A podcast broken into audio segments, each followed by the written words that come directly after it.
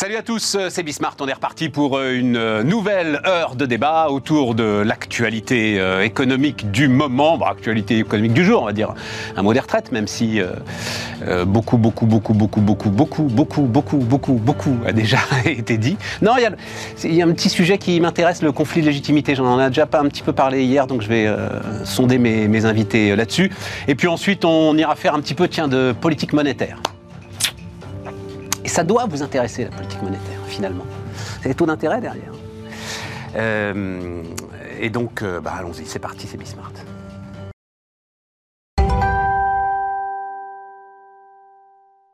Autour de la table, François-Xavier Oliveau. Salut euh, François-Xavier. Bonjour Stéphane. Philippe Wechter. Salut Philippe. Salut Stéphane. Anne-Sophie Alsif. Salut euh, Anne-Sophie. Non, j'hésitais un peu à la, à la, fin du sommaire parce que il se trouve que là, ce matin, j'ai reçu, il y a des chefs d'entreprise euh, avec des boîtes assez basiques quoi, qui m'écrivent pour me raconter leur quotidien et, j'aime bien ça. Et là, euh, il y en a un, c'était sur les facilités de trésorerie, donc que lui donnait sa banque, que je ne vais pas citer, hein, je ne vais pas rentrer là-dedans, mais avec laquelle il travaille depuis des années et des années. Et là, du jour au lendemain, pas fini. Et non seulement fini, mais euh, vraie tension euh, dans les relations euh, avec sa banque, du fait notamment de la remontée des taux d'intérêt, de l'ensemble de ces éléments-là, et derrière, ce, ce dont il n'avait pas pris la mesure, et moi non plus, la vitesse à laquelle ta note Banque de France se dégrade. Et la façon dont, et ça, enfin, c'est un truc, euh, je vais regarder ça et puis euh, au mois de mars, on en reparlera. Et la façon dont après, en fait, tu as un effet domino à partir du moment, tu dois connaître ça, euh, François-Xavier, dans, ton, dans ton, ta vie de, de, private equity, à partir du moment où la note Banque de France commence à se dégrader, euh, là, ça peut très très vite, il y a des effets dominos qui peuvent très très vite se succéder. Et voilà, et il est là-dedans et je trouve ça intéressant. Voilà. Euh, parce que en même temps, si tu veux, tu t'es, es dans un moment où tu pensais avoir des facilités de trésorerie, tu les as pas, donc tu les as plus, donc tu te retrouves quand même avec un bout de PGE encore à rembourser qu'il faut quand même que tu rembourses euh, en urgence, deux trois crédits qui traînaient à droite à gauche pour te remettre d'équerre avec la Banque de France qu'il faut aussi que tu rembourses en urgence. Enfin, ça transforme complètement le, la vie de la boîte. Voilà. Mais je pense que c'est le problème qu'on va avoir pour beaucoup en 2023. C'est ça. C'est-à-dire que euh, en 2022, on a subi un choc remontée des taux d'intérêt, prix de l'énergie. Donc tout le monde a, fait attention euh, en se disant euh, ce sera peut-être un choc temporaire, donc je vais, faire attention. Mais là, maintenant, il faut s'inscrire dans la durée. Et donc les comportements changent, aussi bien celui des entreprises face à euh, des, coûts qui sont plus élevés, comment on, s'ajuste, des ménages, mais aussi du système bancaire, de se dire bah, finalement les taux d'intérêt vont être probablement plus élevés plus longtemps que ce que j'avais imaginé, quelle stratégie je peux mettre en œuvre ouais. Et c'est pour ça que 2023 sera probablement beaucoup plus compliqué à gérer que 2022. 2022, Bruno Le Maire nous a dit, attendez, j'ouvre euh, les vannes, ne vous inquiétez pas, tout ira bien. En 2023, ça va être beaucoup plus difficile parce que euh, on, on, va avoir à faire face à des augmentations de, prix de l'énergie. Il y avait une note de l'INSEE qui était euh, assez fascinante sur ce point euh, la semaine dernière, disant euh, quand on regarde les, les contrats sur l'électricité, c'est 84% de hausse pour les entreprises françaises entre, en 2023 par rapport à 2022. Donc, comment on fait pour s'adapter? Comment on, on, on, on s'adapte dans la a fait la somme. J'ai vu ça sur ton blog, effectivement, ouais. ce matin. là. L'INSEE a fait la somme, en fait, de tous les contrats, tout ce qui est remonté, ouais. euh, et de toutes les infos qu'elle a reçues ouais. sur les, les contrats nouvellement signés par les boîtes, donc j'imagine. Pour 2023. Pour 2023. Et 2023, et comme ils sont pluriannuels, c'est ça. Mais donc, il y a une hausse de 83 pour 2023. Et, donc, euh, et oui, oui, mais... Voilà, ça s'inscrit dans la durée, et donc, on est, chacun euh, essaye de, de, de se préserver, face à ce, ce choc élevé. Et, et donc, ça. ça et il y a un moment, ça, on l'avait décrit, euh, euh, il y a un moment un tout petit peu compliqué pour les banques. Ça va bien pour les banques. Hein. BNP crache 10 milliards de bénéfices. Il n'y a pas de sujet. N'empêche que quand même, il y a un sujet un tout petit peu compliqué vu la violence de remonter des taux d'intérêt. Bah, Allons-y direct, euh, enlevons retraite et réforme et parlons politique monétaire. Euh, vu la violence de la remontée des taux d'intérêt, il y a un petit effet là, avec des crédits, notamment crédits immobiliers sur lesquels ils sont collés pour un bon moment euh, à 1%, 1,5%, puis une ressource qui aujourd'hui coûte euh, 3, 4, euh, enfin voilà, on, va voir ensemble s'il si, si faut que ça s'arrête. Et donc là, les banques ont un petit effet ciseau compliqué à gérer, euh, ce qui peut provoquer aussi un durcissement dans leur relation avec les entreprises. Donc, faut quand même appeler le banquier là en ce moment. Assurez-vous que tout va bien pour vous, qu'il n'a pas vu deux, trois trucs qui l'embêtent et qui vont vous tomber sur euh, euh, le nez, euh, alors à un moment où vous ne serez peut-être pas prêt à les affronter. Euh, François-Xavier, je ne sais pas ce que non, tu penses de ça. euh, je, je pense que de toute façon, en règle générale, la gestion du cash est, est un élément essentiel pour les entreprises et, et actuellement plus que jamais, ça c'est Ouais. sûr. Euh, ça sûr. Après, sur, sur l'évolution des taux d'intérêt, euh, on, peut, enfin, on pourra en discuter, mais, Ouais, mais tu mais- vois, une boîte de 10-15 personnes qui fait un peu d'industrie, etc. et tout, le gars, euh, il n'est pas équipé avec des outils de gestion de cash des choses comme ça, tu Ouais, vois. absolument. Et, Non, mais c'est vrai, et mais c'est t'as le terreau de l'économie Mais française. bien sûr, hein. mais Ouais. bien sûr, mais c'est absolument. Et c'est Mm. difficile, hein, c'est c'est, euh, c'est ultra difficile à, à- à gérer quand tu n'as pas les outils parce qu'effectivement, tu as, oublié que tu avais voilà, un paiement, une échéance qui arrivait à un moment donné et Mm. ça peut, ça peut aller assez vite. hein. donc c'est effectivement. euh, J'ai pas de solution miracle, hein, mais. Non, non, non, mais c'est ça. Mais grande vigilance. Mais, mais grande vigilance. Grande sûr. vigilance. Ça, c'est sûr. Après, pour, euh, pour nuancer, quand on regarde les chiffres macro, hein, c'est vrai qu'ils sont plutôt assez bons, en tout cas meilleurs que ce qu'on avait pu voir euh, en fin d'année. On n'est pas sur un risque de récession. Concernant l'inflation, on est quand même dans une décélération, donc on va normalement le pic est quand même derrière nous, et notamment en termes d'énergie, on devrait quand même avoir des baisses significatives à la fin du deuxième trimestre, euh, notamment au niveau du terme du prix du pétrole, hein, qui devrait continuer de baisser, puisqu'on a un très fort ralentissement de la croissance mondiale, donc forcément ralentissement, récession dans certains pays, vous allez quand même avoir un impact sur l'énergie. Et puis quand vous regardez le bilan 2022, hein, la situation des entreprises globalement n'était pas mauvaise, hein, avec des carnets de commandes qui étaient bien remplis. Le risque, c'était vraiment la confiance et comment ça va se passer en 2023. Mais quand vous regardez la situation euh, et que vous faisiez une photographie, on n'avait pas euh, globalement, alors bien sûr il y a des différences par secteur, des entreprises qui avaient vraiment des difficultés. Alors elles avaient eu des baisses de taux de marge de quasiment 2 points l'année dernière, hein, justement à cause des prix de l'énergie, mais qui avaient été en partie compensées aussi euh, par des aides. Et donc cette année, hein, c'est vrai que les hausses de taux étaient quand même aussi très anticipées. Donc comme tu l'as dit, la difficulté c'est plutôt pour les petites entreprises de moins de 10 salariés à mon sens. Ah, Euh, 10, 20, bon, ou ouais, je sais pas 15, combien ou- on a, en tout cas les, voilà, les petites, vois, euh, les petites entreprises qui doivent gérer leurs contraintes d'électricité. Concrètement, il fait, de Complètement. la, il fait de la Mais- pâtisserie industrielle. Lui, son sujet, c'est le prix du beurre. C'est complètement. Oui, mais dans un contexte où il y a beaucoup de demandes. Enfin, le. Dans un contexte où on continue à avoir de la x2, demande. euh, moins 4, euh, fois 10. Enfin, c'est un truc de dingue. Oui, mais comme c'est sur le marché, c'est l'offre et la demande. C'est dans un contexte où il y a toujours de la demande. Donc, on n'est pas dans une situation de crise. On Bien aurait ces hausses-là. c'est sa trésor. On aurait ces hausses-là. Non, mais on aurait ces hausses-là et on n'avait pas de demande ou de perspective. C'est ce qui change tout. C'est pas pour dire qu'il ne va pas y avoir de faillite et autres. C'est On n'est pas dans une situation de ralentissement qui est classique. Moi, ça m'intéresse. Le gars, il achète le beurre pour lui super important. T'as une volatilité de dingue. Il se retrouve à gérer une trésorerie. Quand est-ce que je l'achète? Je l'achète maintenant. Si ça se trouve dans une semaine, il vaudra deux fois moins cher. C'est des trucs de fou. Non, mais tu as, un, t'as un effet BFR, parce qu'effectivement, ça te coûte plus cher de faire tes achats, donc t'as- ton Clair. fonds de roulement augmente avec les prix, c'est clair, et surtout avec des. Et est-ce que des- je vais passer les hausses euh, vis-à-vis de mes Est-ce que je vais clients passer des hausses? À combien sont valorisés mes stocks? Ça, c'est pour des entreprises qui sont un peu plus, euh, voilà, Oui. plus grosses. Mais, mais, mais, mais finalement, tu as toute une logique de dire euh, quand j'achète, combien j'achète, comment est-ce que je répercute, est-ce que je répercute ou pas, est-ce que ça va baisser, ça a commencé à baisser, est-ce que je répercute euh, la hausse Enfin, c'est hyper compliqué. Hyper En général, il faut mieux être assez réactif sur la hausse de prix. C'est-à-dire qu'il faut, il faut mieux euh, pas traîner pour répercuter les hausses de prix. Et voilà, mais si Ouais. on peut. Quand tes clients, c'est la grande distrib, en plus, c'est encadré. C'est-à-dire, Ouais, en plus, ouais, tu as au-dessus les normes qui font que tu n'as pas le droit de négocier hors d'une période donnée. Absolument. Deux, remarques. Moi, je pense que sur la macro, c'est pas aussi beau que ça. Moi, je trouve que quand on regarde la consommation de biens en France, euh, au mois de décembre, on est 6% en dessous du début de l'année 2021. C'est-à-dire avant qu'on relâche les contraintes sanitaires. On a des chiffres qui sont pas bons en Allemagne sur la fin d'année. Et l'autre jour, je me suis amusé. Je me suis dit, l'Angleterre, c'est terrible, les ventes de détail, c'est pas bon. euh. donc j'ai regardé. Toujours euh, sur les mêmes bases. euh, en fait, c'est mieux que la France, euh, l'Angleterre. Donc, euh, Qu'est-ce C'est mieux en quel. sur, sur les, sur les ventes de détail, sur les ventes au détail? on est un petit peu au-dessus. Donc il y a une, il y a une, une situation quand même qui, qui, est, qui est préoccupante. Et juste sur, sur la question du beurre, moi j'ai eu l'opportunité il y a quelque temps d'aller du côté de Nantes et je croise une, une, une boulangère qui avait une quinzaine de personnes aussi, une grosse boulangerie. Ah ouais, grosse boulangerie. Et elle me dit, euh, je suis obligé de répercuter le, le prix euh, de l'énergie euh, sur mon pain, etc. Elle me dit, ma, ma question, c'est à partir de quel moment les, mes clients vont trouver que le, l'éclair au café de la grande surface est finalement aussi bon que le mien? Quel est mon pricing power? Exactement. Comment je peux ajuster mon prix Je suis bien d'accord. Euh, et, et- et elle me dit, une fois que euh, le- le- le- la chose dérape, Il revient plus. euh, pour un moment, en tout cas, c'est fini. Ouais. Et, et- et ça, c'était euh, avant, les, avant les grandes vacances ou, ou juste après. Enfin, mais euh, je sais pas où on est. Ouais, c'est vachement intéressant. hein. j'ai trouvé ça très angoissant parce que euh, elle me dit euh, il suffit que d'un seul coup, euh, il trouve que la baguette est bien meilleure euh, à la grande surface que euh, chez moi, alors que et puis c'est j'existe. Nicolas Duep qui vient nous voir euh, régulièrement, lui il a une boîte, il a une formule d'abonnement.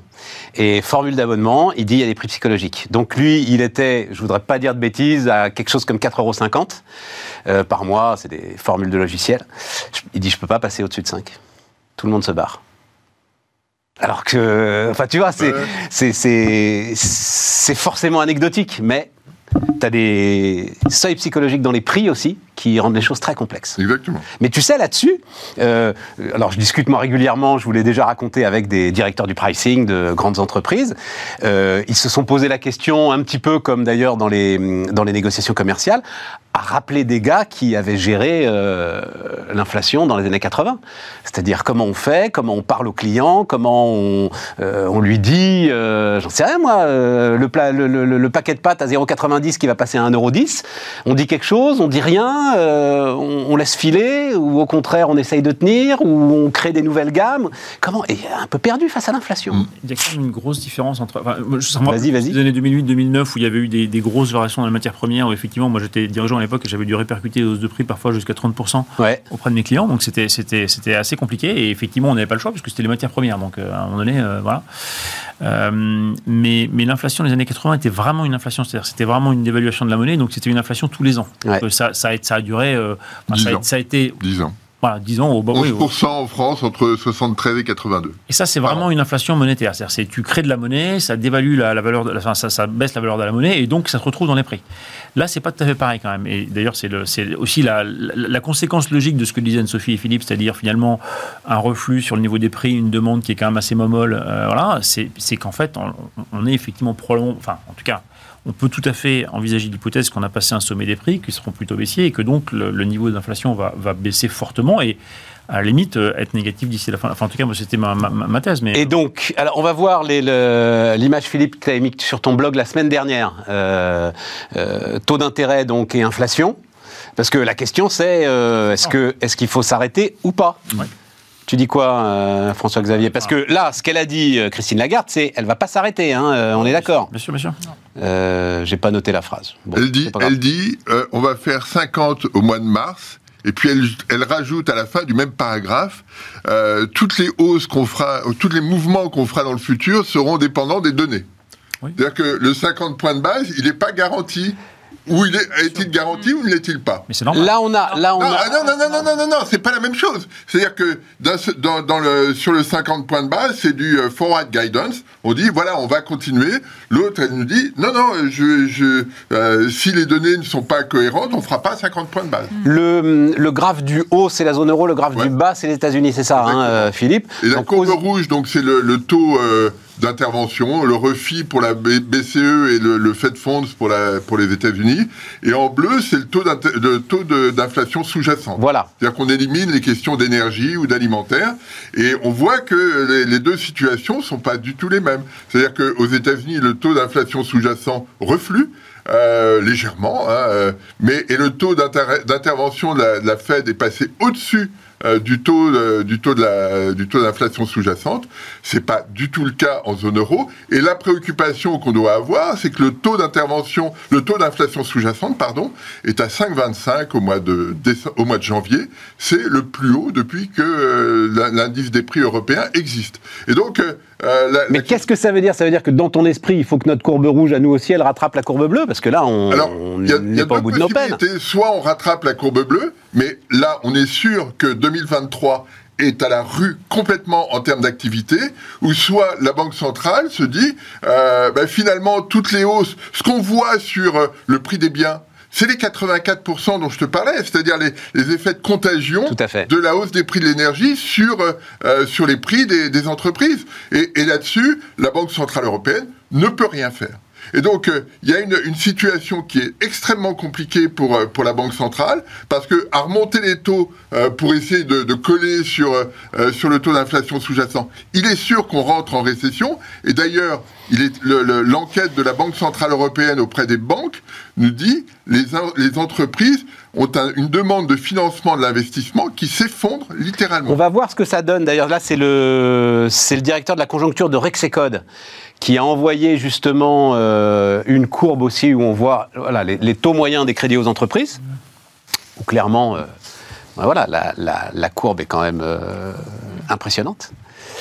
Donc, donc voilà où on en est. C'est enfin, une courbe de, de, prix de commodité. Ça ressemble à. Ça ressemble, ouais, non mais, t'as raison, as raison, l'impression de. C'est monter beaucoup trop vite pour ne pas descendre très vite.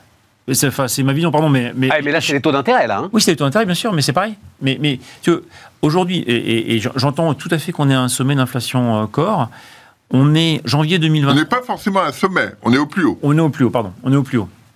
On est au plus haut. Janvier 2023 est le dernier mois euh, où l'inflation va être calculée par rapport à un mois de paix c'est-à-dire où il n'y avait pas la guerre en Ukraine, c'est-à-dire janvier 2022. Le, la, la, référence, l'inflation, c'est le niveau des prix. Ouais, je comprends, je comprends. À partir du mois prochain, à partir de février, on va se comparer à des mois de guerre.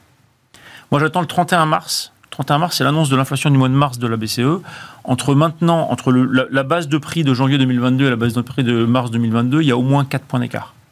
Donc ça veut dire que mécaniquement, tu as 4 points de baisse en deux mois qui vont, être, qui sont, qui, qui, qui vont apparaître. Après, il y, aura ensuite une baisse ou une hausse du, du niveau des prix, mais, mais déjà, tu as mécaniquement 4 points qui disparaissent. Non, donc, ça, on pourra l'avoir sur l'inflation globale, pas forcément sur l'inflation absolument, sous-jacente. Absolument, et, et, ça c'est sur l'inflation globale. Le, parce, que il, parce, que les, les contrats d'électricité des boîtes et donc le passage dans les prix, c'est maintenant. Elles étaient couvertes Absol pour beaucoup d'entre elles. Hein. Absolument. Donc c'est maintenant mais, que ça va se jouer. Ça veut dire que tu as encore de l'inertie sur certains prix, oui. tu as aussi de la baisse sur d'autres prix. Aujourd'hui, si tu veux, le niveau des prix en, en, en depuis en gros juin aux États-Unis, le niveau des prix est assez plat, grosso modo. C'est-à-dire que on continue à se comparer par rapport à, à 12 mois plus tôt, mais le, le niveau du, de, je parle pas de l'inflation, je parle bien de l'indice des prix. Hein.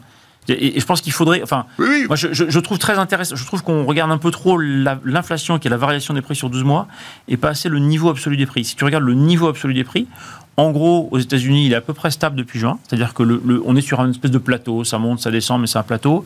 Et en Europe, il a, il a, atteint un sommet en octobre et il est plutôt en légère décroissance depuis octobre. Ça, c'est l'indice des prix, le Je comprends. IPC.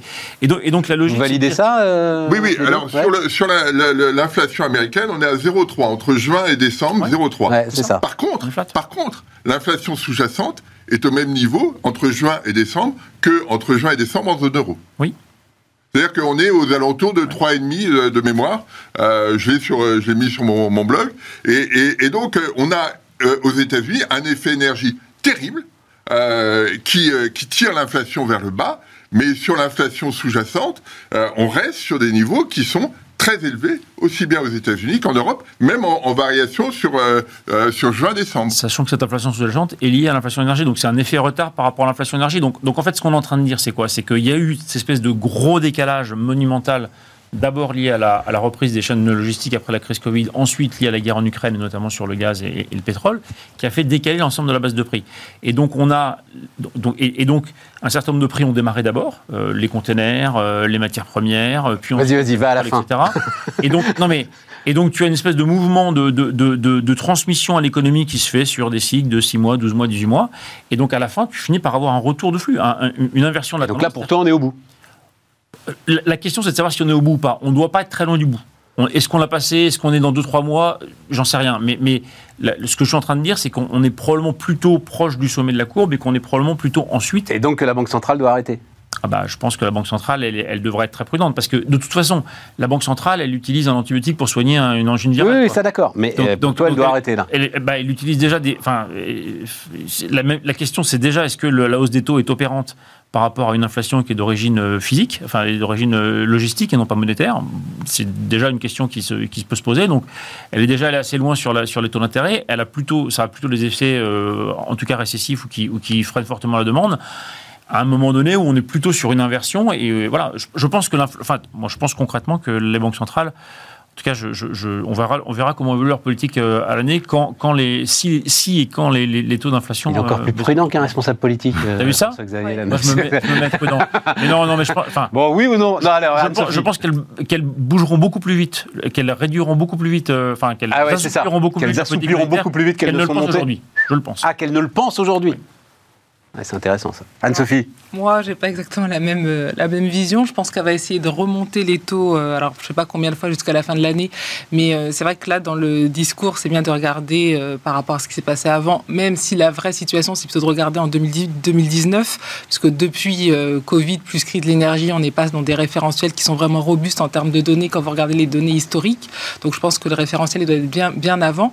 Et en plus, quand vous regardez ça, sur le moyen long terme, pour moi, le vrai sujet, c'est le sujet de la récession ou pas. Et c'est ça qui sera déterminant pour elle, notamment ce qui se passe en Allemagne. Parce que quand on dit la situation est peut-être euh, plus grave qu'elle l'est, en effet, risque de récession en Italie, Royaume-Uni, en Allemagne. Donc c'est ça qui va vraiment être le baromètre pour elle de voir si ça continue. Mais attends, je De lis partout que, au contraire, euh, l'Espagne échappe à la récession, l'Allemagne échappe à la récession, si tout le monde échappe à la récession. euh, et ça, ça se- La toujours- France échappe à la récession. Alors c'est ça qui est assez intéressant parce que nous en effet on le disait dès le mois de novembre, euh, ce qui se passe c'est si on calcule les acquis de croissance en fait hein, pour tous les pays de la zone euro, pour en tout cas la France, c'était pas sur des scénarios de récession et en fait on avait scénario parce qu'on avait le problème de confiance et du conflit. Donc déjà quand tu regardes juste les données brutes, on n'était pas sur ces scénarios là. Donc ce qui se passe comme on le fait depuis euh, très longtemps et depuis le Covid, c'est qu'on crie au feu, il se passe rien et donc du coup bah on continue de dire ce sera l'année prochaine, ce sera l'année prochaine, ce sera l'année prochaine.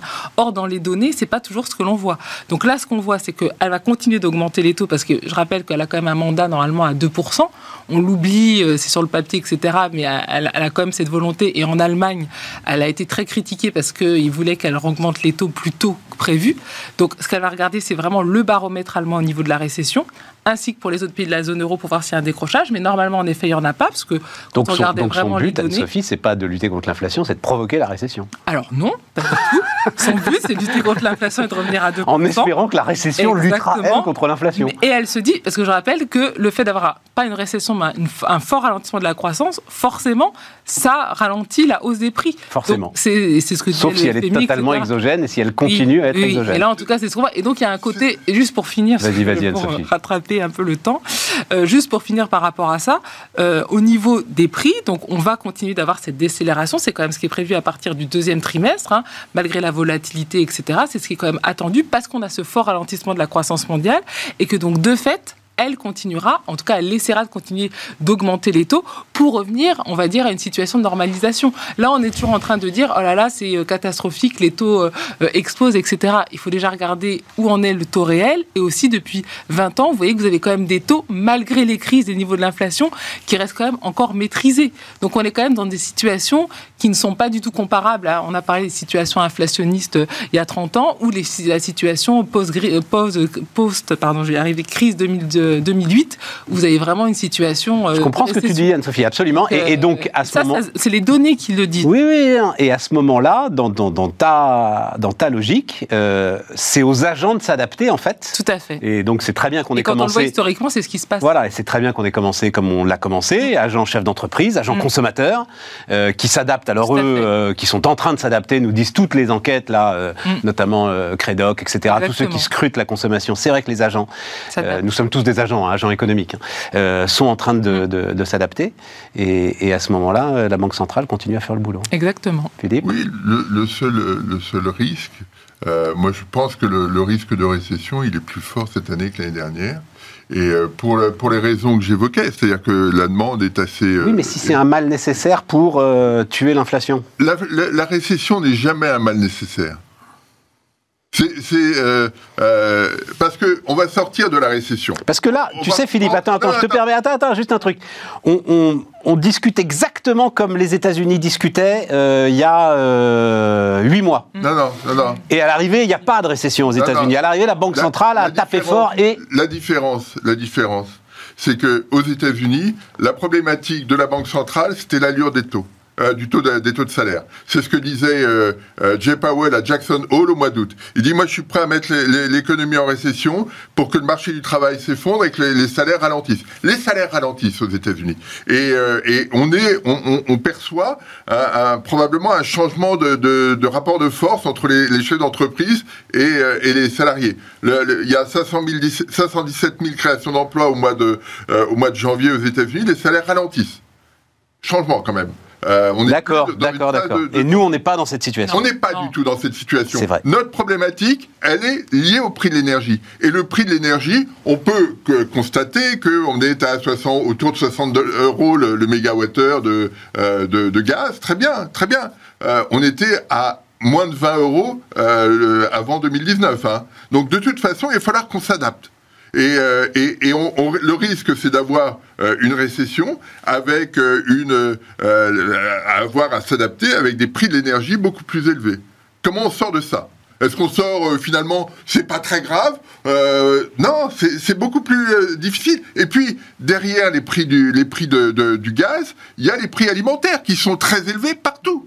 Et, et qui sont conditionnés par les prix de l'engrais, etc., qui, qui dé- dépendent du prix du gaz. Et donc ces prix alimentaires, ces prix de l'énergie risquent de rester élevés.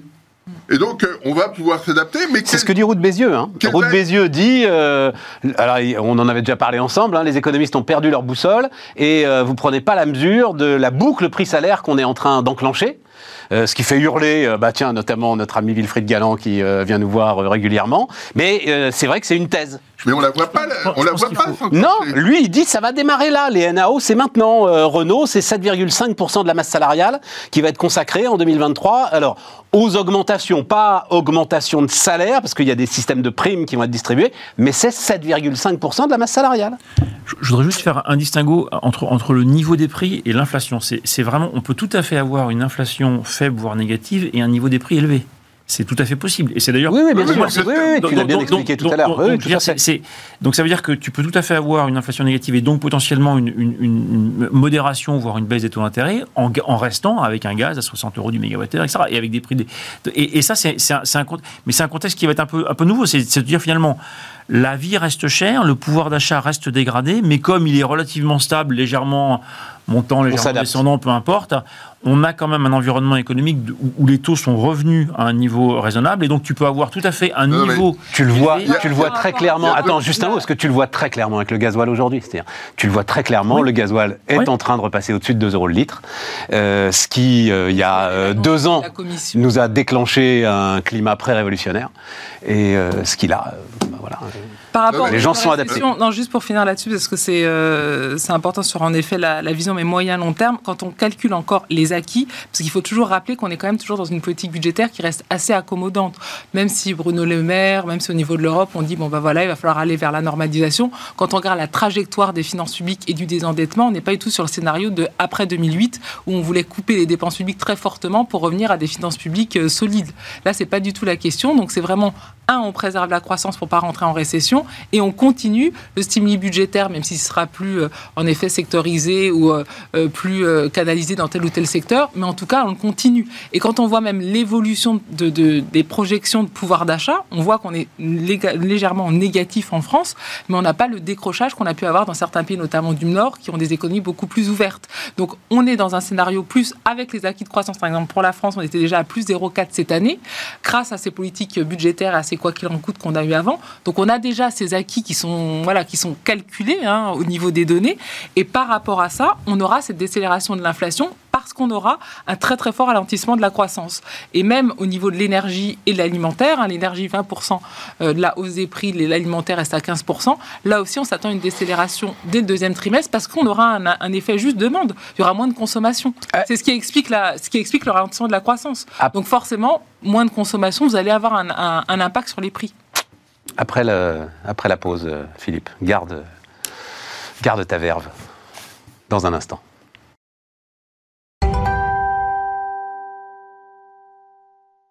On repart. Euh, Philippe, Oui, non, je- juste de, de remarques sur la politique budgétaire.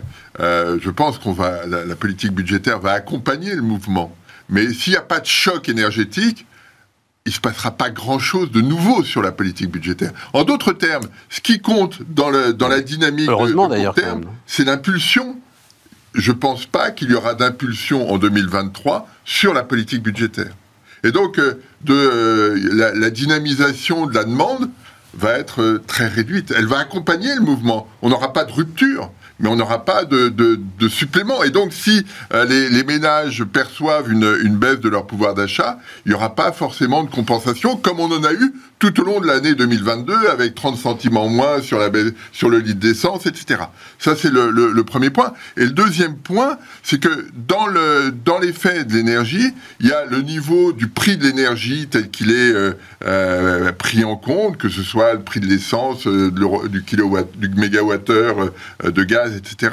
Ça, c'est la composante énergie, ok, et qui baisse effectivement. Et puis il y a ce qu'on évoquait tout à l'heure, le fait que les entreprises aujourd'hui euh, ont des contrats d'énergie qui sont durablement plus chers. Et que de ce fait-là, elles sont dans l'obligation de passer une partie de l'augmentation de ces contrats dans leur propre prix ou de couper dans leur marge. Et, donc, euh, et cette, cette dynamique-là va être beaucoup plus euh, persistante que l'effet d'un prix de marché du gaz qui passe de 60 à 30 ou à 40 ou à, deux- ou à 200. Je voudrais rebondir sur quelque chose que Philippe a dit, qui est d'augmenter leur prix de marché ou de couper dans leur marge. Je pense que c'est un point très important, c'est que toutes ces hausses-là, elles ne se répercutent dans les prix que si euh, tu as effectivement la possibilité de le faire. Et c'est un marché concurrentiel sur lequel, comme l'a décrit Anne-Sophie, la demande est plutôt mollissante, voire, voire en baisse. Donc la capacité des entreprises à répercuter l'intégralité de leur hausse, qu'elle soit en coût matière, en coût d'énergie ou en coût de salaire, elle est loin d'être certaine. Et elle va dépendre effectivement de la capacité du consommateur à l'acheter. Elle va dépendre de- des concurrences que tu peux avoir par des produits importés. Et donc, donc c'est- on parle, c'est toujours le système de, de, de- la boulangerie hein, dont on parlait tout à l'heure. Exactement. Est-ce que je répercute euh, ou est-ce que je risque de perdre des parts de marché euh, durablement par rapport à. à Ou est-ce que je vire une de mes vendeuses Ou est-ce que je vire une de mes vendeuses Parce que c'est ça la- derrière. Le sujet, c'est l'emploi derrière. à la fin, le sujet, c'est l'emploi et c'est l'ajustement C'est de la variable, euh, Et, et- et- je, je- on, on est aujourd'hui dans des tendances d'emploi qui sont, qui sont très positives. Avec on va en parler avec très Philippe. élevé. Je, je, je suis pas sûr qu'on soit aussi réjoui dans un an. Ju- Juste, juste une remarque là-dessus. Euh, moi, ce qui me préoccupe, c'est le- l'enquête de la, de la BCE auprès des banques. L'investissement est en train de ralentir Ouais. fortement. Ouais. Si on continue, euh, là, il y a une vraie problématique. Si on, si on mord sur les marges des entreprises et que les conditions de, de financement se, se dégradent, l'investissement va être euh, très mal. Alors que dans le même temps, euh, on a une, une commission européenne qui, euh, qui est en train, peut-être, euh, de mettre en place une politique industrielle. Comment, comment on, on articule tout ça Oh, alors ça. Non, mais Écoute, on va attendre la fin des contributions avant la politique industrielle de la Commission non, non, non, mais c'est le discours. euh, Oui, de Van der Leyen, mais etc. enfin. Non, mais c'est l'idée de mettre en place. C'est l'idée d'accélérer les procédures. Voilà, mais. Pour le dire d'un mot, euh, Anne-Sophie, tu t'es, as regardé ça aussi de près.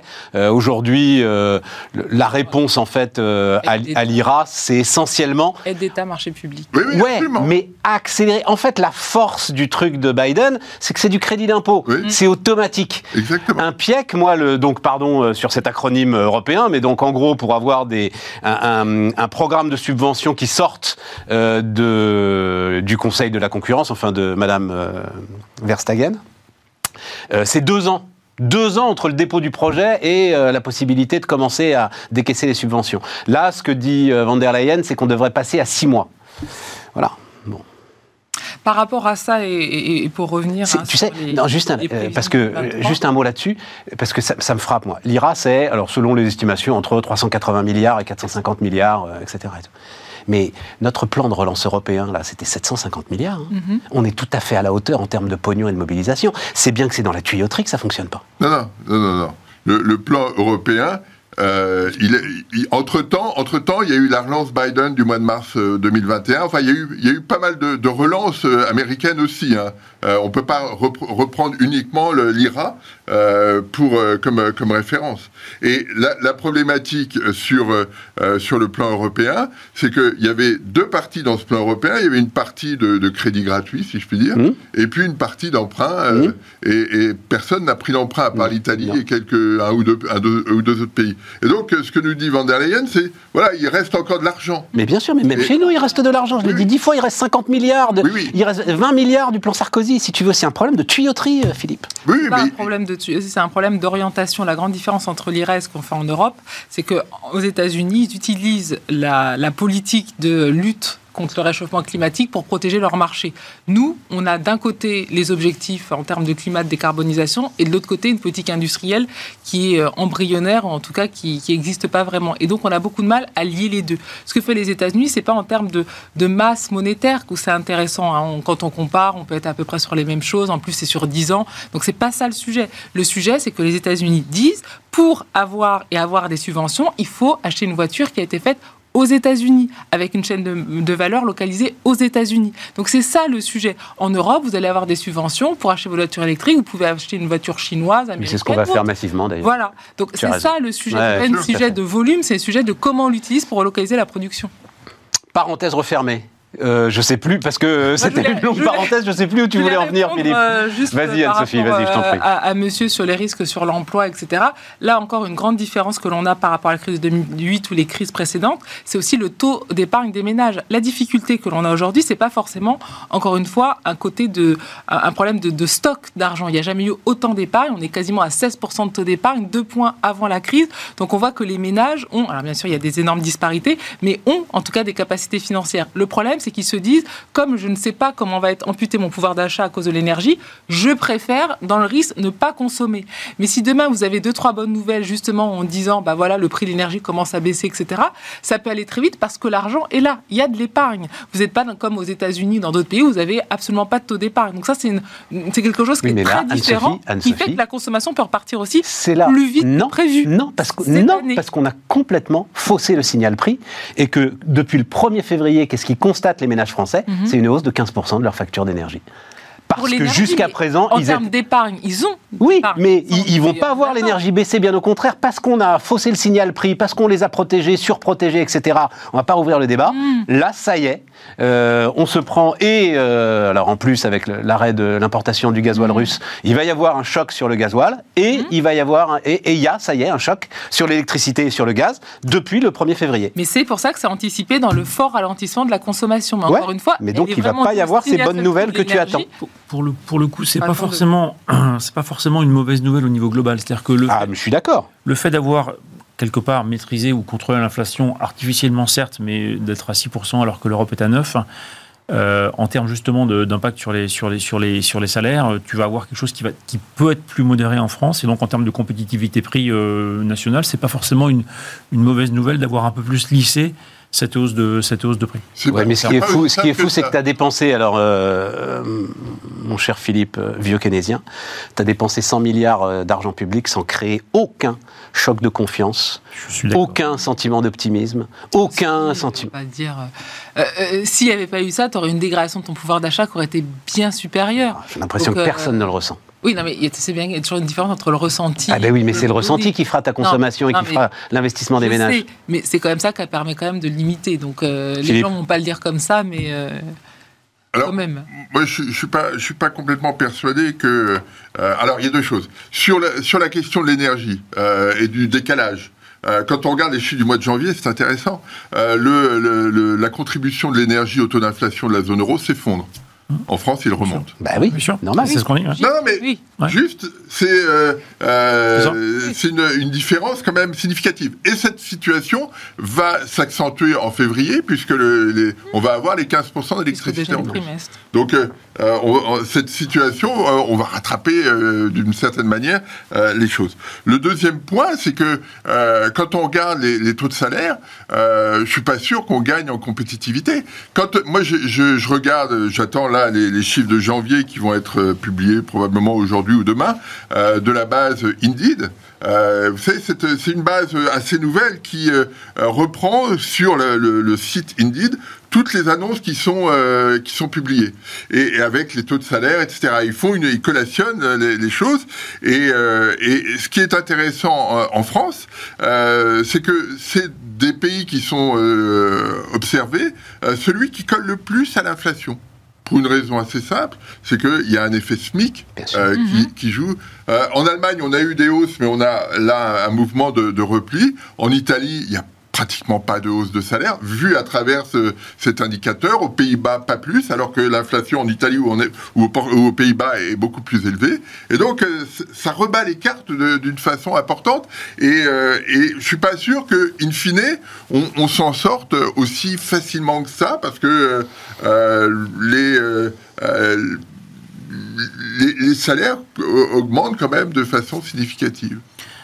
Incidemment, ce décalage d'inflation entre la France et le reste de l'Europe qui est tout à fait vrai, parce qu'effectivement, on a passé, enfin en tout cas, on a passé un sommet, c'est peut-être pas le sommet, mais on a passé un sommet en octobre sur, sur le niveau des prix en Europe. On l'a pas du tout passé en France, on continue à monter. Et donc, on a cette espèce de décalage entre l'inflation en France et l'inflation en Europe, qui, je pense, peut fausser la perception qu'on a de l'inflation en fait. C'est-à-dire qu'on a l'impression que les prix continuent à monter. Euh, ce qui est vrai en France, ils continuent à monter, effectivement, et notamment dans l'alimentaire, et notamment, effectivement, avec les effets de l'énergie, mais, mais ils sont plutôt baissiers en zone euro, et je, non, ça peut... Non, non, on regardait tout à l'heure les, les, les, prix, euh, l'inflation sous-jacente qui est au plus haut Non, non, non, je parle de l'inflation, y compris, le, les, y compris les, les, euh, les hydrocarbures, donc je passe le, la totale, l'inflation, ah, oui, la totale. Oui, la totale, il met l'énergie dedans. Donc, donc, je mets l'énergie dedans, absolument. Euh, et donc, donc on, a plutôt, on est plutôt dans des, dans des, dans des, dans des directions qui sont, qui, sont, qui sont opposées en France et en Europe, et je pense que ça peut biaiser notre perception de, de, de, l'évolution et de l'inflation et des taux d'intérêt. Voilà. Ce qui veut dire que c'est pas simple d'être banquier central quand même. Ça c'est sûr. Ça, ça l'a jamais été. mais... Euh, on rajoute les tensions, mais non, mais comme Sophie. Euh, mais voilà, c'est ça. Et en plus, honnêtement, on te demande, enfin, on, te donne un marteau pour, pour, pour planter une vis, quoi. Enfin, je, non, mais honnêtement. Ce qui fait mal au mur. Bah, ce qui fait mal au mur. Ce qui fait mal au mur, ça fait Tu te retrouves à devoir gérer une inflation qui est une inflation qui est essentiellement d'origine non monétaire par un outil monétaire. Enfin, et, et, et, et, comme, comme l'a rappelé Anne-Sophie, c'est ton mandat. C'est-à-dire que on te donne un outil et on te dit maintenant euh, l'inflation est à 9% en zone euro, votre mandat c'est 2%. C'est un mandat univoque. Alors que la Fed a un mandat qui est, qui est, qui est à la fois mm. sur l'inflation et sur la croissance. Le mandat de la Banque centrale, c'est l'inflation, point barre. Et donc effectivement, c'est super compliqué parce qu'on te donne un. Tu dois gérer un, un, un phénomène économique sans avoir l'outil pour le faire.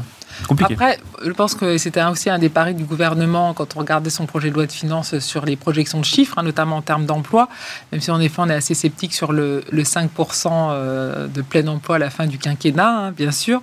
Euh, c'est qu'on devrait continuer à avoir une demande robuste, alors même si en effet la politique budgétaire euh, va rester assez lissé. Mais moi, je pense que si demain il y a un nouveau choc de l'énergie, ah il y aura de nouveau un chèque. Bien sûr, bien sûr. Donc euh, voilà, ça va quand même encore toujours s'adapter pour garder un minimum de pouvoir d'achat.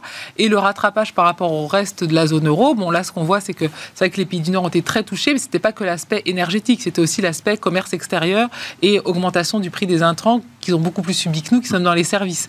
Donc là aussi, il faut faire attention. Eux, ils ont cette baisse qui est normale puisqu'on a un peu cette crise-là qui est un peu derrière nous, et ils subissent beaucoup plus les prix d'énergie, alors que nous, on n'avait pas ça. Et donc, on revient plutôt à la normalisation. Après, de là, de dire qu'on va avoir les mêmes taux d'inflation il y a des économies assez différentes, euh, voilà, moi je pense qu'on va garder un écart, surtout qu'on aura en effet le ralentissement de l'économie. Donc là, tout le monde euh, va en bénéficier en fait.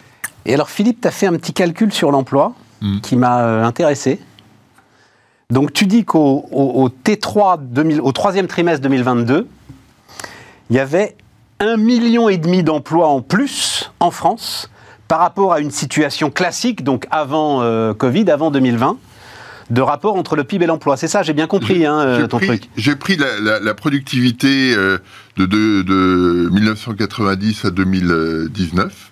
Euh, non, non, de 2015 à 2019. J'ai regardé la tendance récente euh, et euh, que j'ai prolongée jusqu'au T3 2000, 2022. Et, et j'ai regardé si on poursuit cette tendance de la productivité au regard de, des chiffres du PIB qu'on a pu avoir sur la période, quel était le niveau d'emploi associé? Et au, dernier, au troisième trimestre 2022, qui est la dernière donnée dont on dispose, l'écart est d'un million et demi. Donc il y a un million et demi d'emplois. Alors ce qui est très troublant, c'est que... Mais est-ce que tu veux dire non productif finalement euh, ben, Ou en tout cas qui ne dégage pas la productivité qui était dégagée précédemment. C'est plus compliqué que ça. Parce que effectivement, il y a euh, a priori un million et demi d'emplois en plus. Euh, mais dans le même temps, les entreprises embauchent en CDI, plus que plus qu'en CDD à, plus d'un mois. Donc ça veut dire que elles ont des perceptions sur le marché du travail qui vont changer. Euh, elles ont des taux d'emploi vacants qui sont historiquement élevés. Les entreprises ont embauché, elles veulent continuer d'embaucher, et les ménages, dans le même temps, euh, quand on regarde l'enquête euh, auprès des ménages de l'INSEE, la principale source de fluctuation depuis que l'enquête existe en 87, c'est la perception du marché du travail.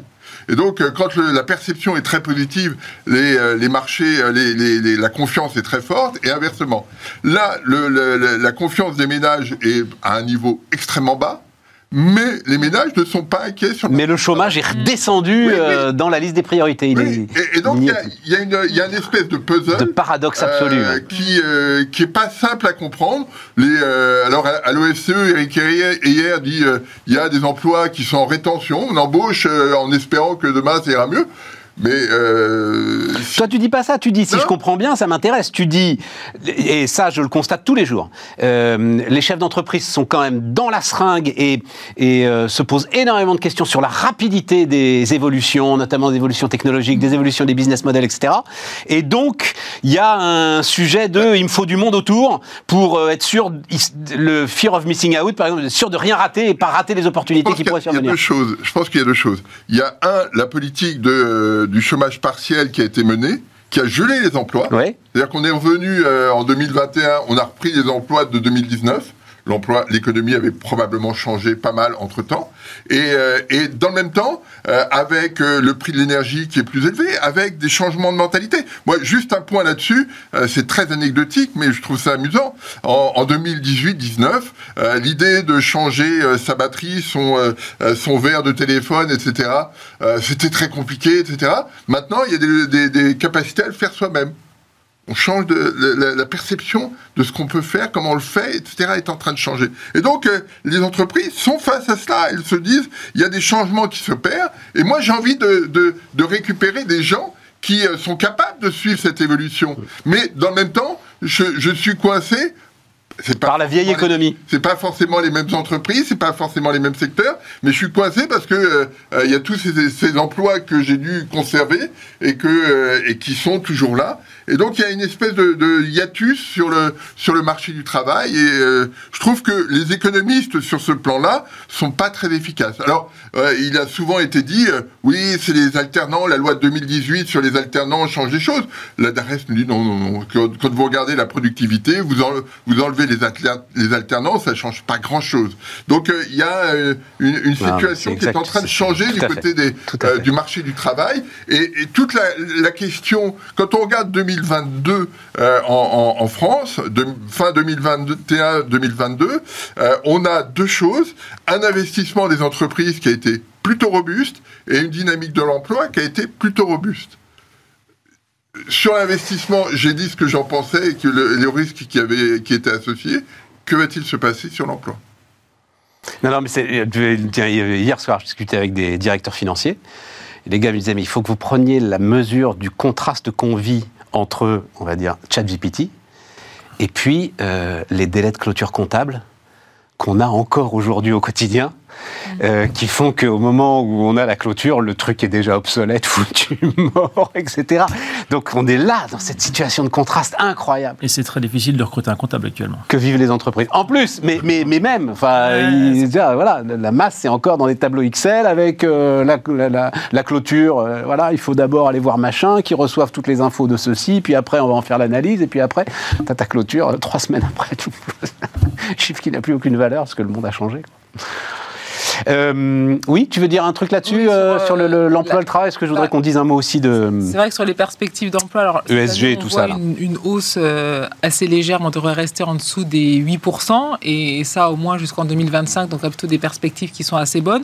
C'est vrai qu'on a vu que depuis le Covid, on a eu quand même pas mal de monde qui sont passés en indépendant, donc on a parlé des fameux secteurs en tension plutôt faiblement qualifiés, et maintenant on est plutôt dans la seconde vague où c'est plutôt les plus qualifiés qui ouvrent indépendants ou changent de secteur. Là, c'est l'emploi salarié. Ah oui, salarié, salarié, salarié, salarié. uniquement.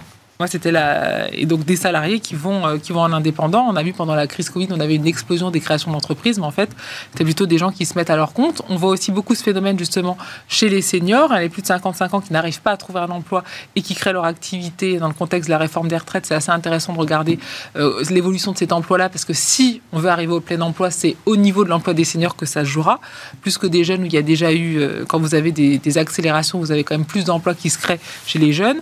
Donc ça, on va rester sur cette tendance. Et à mon sens, en effet, comme on va quand même avoir une situation de rattrapage très progressive, on aura des chiffres qui vont rester robustes au moins jusqu'en 2025. J'aime bien dire ça, en effet. Euh, en, en, deçà des 8%, euh, bon, bien sûr, un, hors euh, gros choc exogène, parce qu'on aura quand même toujours cette politique monétaire qu'on aura, euh, cette politique budgétaire, pardon, qu'on aura injectée dans l'économie, qui va quand même durer plusieurs années, vu les montants de masse monétaire qui existent dans ma précédente rédaction, quand on s'amusait à imiter Philippe Wechter, parce qu'il faut bien qu'on s'amuse, hein, tu sais, à 3h du matin, c'était autour de robuste. Oh, des chiffres qui sont robustes C'est un terme qu'on utilise beaucoup. C'est un mot d'économiste, absolument. C'est un, mot d'économiste. Euh, François-Xavier, comme euh, c'est un de tes sujets de prédilection, euh, personnel et professionnel, c'est vrai que euh, donc euh, c'était une étude Capgemini Research qui m'a un peu troublé plus de la moitié des entreprises ont réduit, donc là c'est à l'échelle mondiale, hein, c'est gros trucs, machin, grosses boîtes, etc. Plus de la moitié des entreprises ont réduit leur perspective d'investissement dans le durable et pensent continuer à le réduire pour euh, les 12-18 prochains mois. Au cours des 12-18 mois passés, plus de la moitié d'entre elles ont réduit les investissements dans des domaines comme le packaging éco-friendly, le suivi des émissions carbone, la conception de carrosseries plus légères. Tous les secteurs sont concernés. 74% des dirigeants indiquent que la demande à l'égard des produits et services durables a diminué et que beaucoup de clients ne souhaitent pas payer davantage pour euh, ces produits dans le contexte macroéconomique actuel. Il y a plusieurs choses. En Moi, à chaque fois que j'en ai parlé deux, trois fois autour de cette table avec des gens qui, comme toi, étaient dans le truc, m'ont dit n'importe quoi, c'est pas du tout ce que je constate. Ouais, moi, c'est pas non plus. Que... Alors, tu as, plusieurs choses dans ce que, dans ce que tu as dit. Il y, a, y, a, un premier truc qui est important qui est le client n'est pas prêt à payer pour un produit plus durable. Ça, c'est vrai. Ça, c'est absolument vrai. Et donc, en Et fait. ça, ça n'évolue pas, ça. C'est toujours. Il y a peut-être quelques segments de clientèle qui sont prêts à payer une prime de prix, qui sont en général plutôt des gens aisés, qui voilà. Mais, mais, mais, globalement, sinon, globalement, non. quand je bosse avec des entreprises, je leur dis euh, n'espérez pas le placer une hausse de prix parce que votre produit est plus durable. Si vous pouvez le faire, tant mieux et super. Mais mais mais mais ça ne doit pas être dans votre modèle économique. Votre modèle économique, il doit être sûr. Je fais un produit plus durable mais à, compétitif en termes de prix, mais, mais du coup j'apporte la, durabilité comme, comme, comme, comme un plus pour mon, pour mon client. Et il y a de plus en plus de segments de clientèle qui sont très sensibles à ça et donc qui, ont, qui vont arbitrer plutôt vers un produit qui a des, des vraies valeurs en termes de durabilité, mais qui sont effectivement pas forcément prêts à payer plus cher pour ça. En revanche, à Isoprix, ils vont plutôt partir sur une, une alternative plus durable. Le deuxième point, c'est que l'alternative plus durable, elle peut être aussi moins chère. C'est-à-dire que la plupart des efforts, à peu près la moitié des efforts d'éco-conception aujourd'hui, ils permettent de baisser le prix des produits. Tu t'allèges le produit, tu réduis un moteur, la, la, la, puissance d'un moteur électrique, tu vas à la fois réduire l'empreinte du produit et sa consommation, mais tu vas aussi réduire tes coûts. Donc, donc l'idée, c'est de travailler sur, sur des, des, des, des, des logiques de réduction de coûts. Ça peut demander des investissements parce que tu vas mettre des nouveaux moules. Parce ouais, que, je comprends. Mais, mais, mais, mais, dans une logique où tu, l'objectif, c'est de, de réduire ton, coût. Et je pense que l'approche que doivent avoir les entreprises, c'est pas une approche qui, où tu peux te permettre de dire euh, les gens veulent du durable, donc je vais leur coller 10% de, de, de, prix en plus parce que j'aurai 10% de coût en plus. C'est au contraire de se dire à partir du moment où mon client n'est pas prêt à payer, dans quelle mesure j'arrive à travailler mes opérations, ma conception produit, ma chaîne logistique, de façon à, faire, à le truc un à coût constant. À coût constant, Mais moi, cher, question, ça, c'est est-ce que le climat actuel, euh, climat macroéconomique, euh, écoute, c'est alors actuellement amène je... des arbitrages qui sont très défavorables au climat. Euh, c'est alors j'ai pas une, en, moi mon, mon, mon marché c'est plutôt les entreprises de taille intermédiaire et les PME, donc donc je vois pas forcément ce ce, ce, ce refus là. Euh, au niveau des grandes entreprises bah, c'est les donneurs d'ordre, les grandes entreprises ah, dotées. Oui, mais alors, les, gr les, grandes, les, grandes, entreprises, elles sont toujours très axées et, et sur, sur, des feuilles de route environnementales à, à horizon 2030 qui sont assez ambitieuses et qui demandent. Ouais, mais c'est l'horizon demandent... 2030 qui me gêne, moi. L'horizon 2030, ça te permet en fait de dire bon, bah, on s'en occupera ouais, en 2028. En fait, moi, c'est pas, pas ce que je vois sur le marché et j'ai pas vu du tout dans les grands donneurs d'ordre de baisse de la pression sur le fait d'avoir des, des, des, des, des, solutions euh, décarbonées ou plus vertes. Ça dans tout ce qui est transport, il y a des législations qui sont énormes, c'est les ouais. investissements, c'est maintenant. Donc, pour toute l'industrie, c'est impossible. Donc, l'industrie automobile, oui, et encore. L'industrie, euh, Et encore. En général. Parce que, parce que sur des. Mais tout ce qui est le bâtiment, par exemple, euh, Anne-Sophie, c'est un point d'interrogation colossal. C'est vrai, mais il y a aussi beaucoup de normes ne bougent pas, vont être, euh, qui vont être posées. les, donc, les euh, choses ne bougent pas dans le bâtiment parce que tu as, alors là pour le coup tu as un, un vrai problème de, de mise en œuvre de tuyauterie parce En que plus. tu te retrouves avec, euh, avec des, des questions de label, de capacité de l'État à labelliser des entreprises qui font que, les, que, que- que les projets sont tankés. C'est- pas, enfin, le problème aujourd'hui que tu as si tu veux mettre en place une, une isolation ou une, une rénovation de ton bâtiment, c'est juste la, la main d'œuvre, quoi. C'est de trouver quelqu'un qui te le fait. Et, et donc c'est vraiment, une- et, et donc t'as pas de problème de demande, tu as un problème d'offre en l'occurrence. Bon, bon, bah non, mais je t'entends. Je- De toute façon, vous dites, vous dites tous la même chose. C'est- Donc, c'est- c'est euh, pas- Capgemini Research, euh, non, faut mais- mieux faire vos études. Non, non, mais Capgemini Research, il- il- je te dis pas qu'il n'y a pas forcément un, un- un- il il peut y avoir un frein. J'exclus pas que- qu'à un moment donné il puisse y avoir un ralentissement. Mais je pense Mais moi, j'exclus pas que. Tu sais, il y a du marketing de ces études aussi. Hein. peut-être. Donc voilà, si vous avez dit le contraire, tout cas- j'en aurais jamais parlé. En tout cas, je pense que sur la, sur la durée, la tendance, elle est forte, elle est extrêmement durable. Et, et je pense que toute, toute entreprise qui ne prend pas ça oui. en compte dans sa stratégie, mais est complètement à côté de ses pompes, License to operate. Vous allez perdre le- droit de travailler. c'est- encore aujourd'hui, c'est encore encore en- le temps d'en faire un avantage concurrentiel. Ouais. T'as encore le temps parce que le truc est en train de se mettre en place, mais très lentement, notamment au niveau des, entre- des ETI et des PME. Donc c'est encore le moment d'en faire un avantage concurrentiel. Et nous, c'est ce qu'on c'est ce qu'on pousse dans l'entreprise du portefeuille. hein. C'est- mettez- Mettez-le au cœur de votre stratégie, faites-en un avantage concurrentiel, parce qu'effectivement, dans 5 ans, ce sera license to operate et ce sera un- un- une une nécessité. Mais aujourd'hui, c'est encore la possibilité de, de- de prendre de l'avance. Bien. Et donc, on pousse à fond dessus. Philippe, un mot là-dessus? Deux, deux remarques. La, la première, c'est que euh, je pense que le- sur ces questions, euh, la Banque centrale européenne a probablement des. des Ah, mais oui, il y avait ça dont je voulais vous parler, mais on n'a euh, plus le temps. Qui vont être, qui vont être importants et on voit Je bien trouve ça que ahurissant. Euh, la, la Banque centrale européenne veut jouer un rôle dans Donc, cette. euh, on le dit très très vite et puis on en reparlera. La Banque Centrale Européenne a annoncé que dans les rachats d'obligations, mais pour les entreprises, elle allait privilégier les solutions les plus vertes. Voilà. Exactement, exactement. Mais c'est euh, euh, c'est ce que dit euh, Ah. Christine Lagarde depuis plusieurs années. Ouais, et, mais ça y est là. et c'est un levier très fort euh, pour pousser les entreprises T'as raison. à, à- Ce sera vraiment par le financement que ça à- se à verdir. Mm. euh, et elles pourront Tu pas. pollues, tu n'auras plus de financement, donc tu n'auras plus le choix. Il faudra moins polluer. La, la question, Que ce soit le, ch- le choix des banques privées, j'ai aucun problème avec ça. Non, mais ce ne sera pas que l'Institut d'émission monétaire sera- se mette sera à rentrer tout- dans cette logique. Tout le, tout secteur financier. Ce Oui, sera oui. tout le secteur Mais financier. dans le même temps, euh, dans un, un colloque qu'il y avait eu à, à la BRI, 20 secondes Euh, le colloque. Pa- Powell dit euh, euh, c'est pas du tout mon, mon- mon- de mon ressort. Moi, je veux surtout pas en entendre parler. C'est une politique du gouvernement. C'est pas la mienne. Exactement. Euh, c'est discutable aussi. Oui, mais pas en Bon, ben, on en rediscutera la peut prochaine fois. un vrai avantage comparatif pour nous, en Europe. On n'a pas le temps. Ça nous fait un très beau sujet pour, euh, pour la Bien. prochaine fois. Euh, rediffusion euh, demain, après-demain, mais des émissions absolument passionnantes. Aurélie Planex euh, sera là évidemment vendredi. Et puis nous, on se retrouve en direct lundi pour continuer à débattre. Bonne fin de semaine à vous.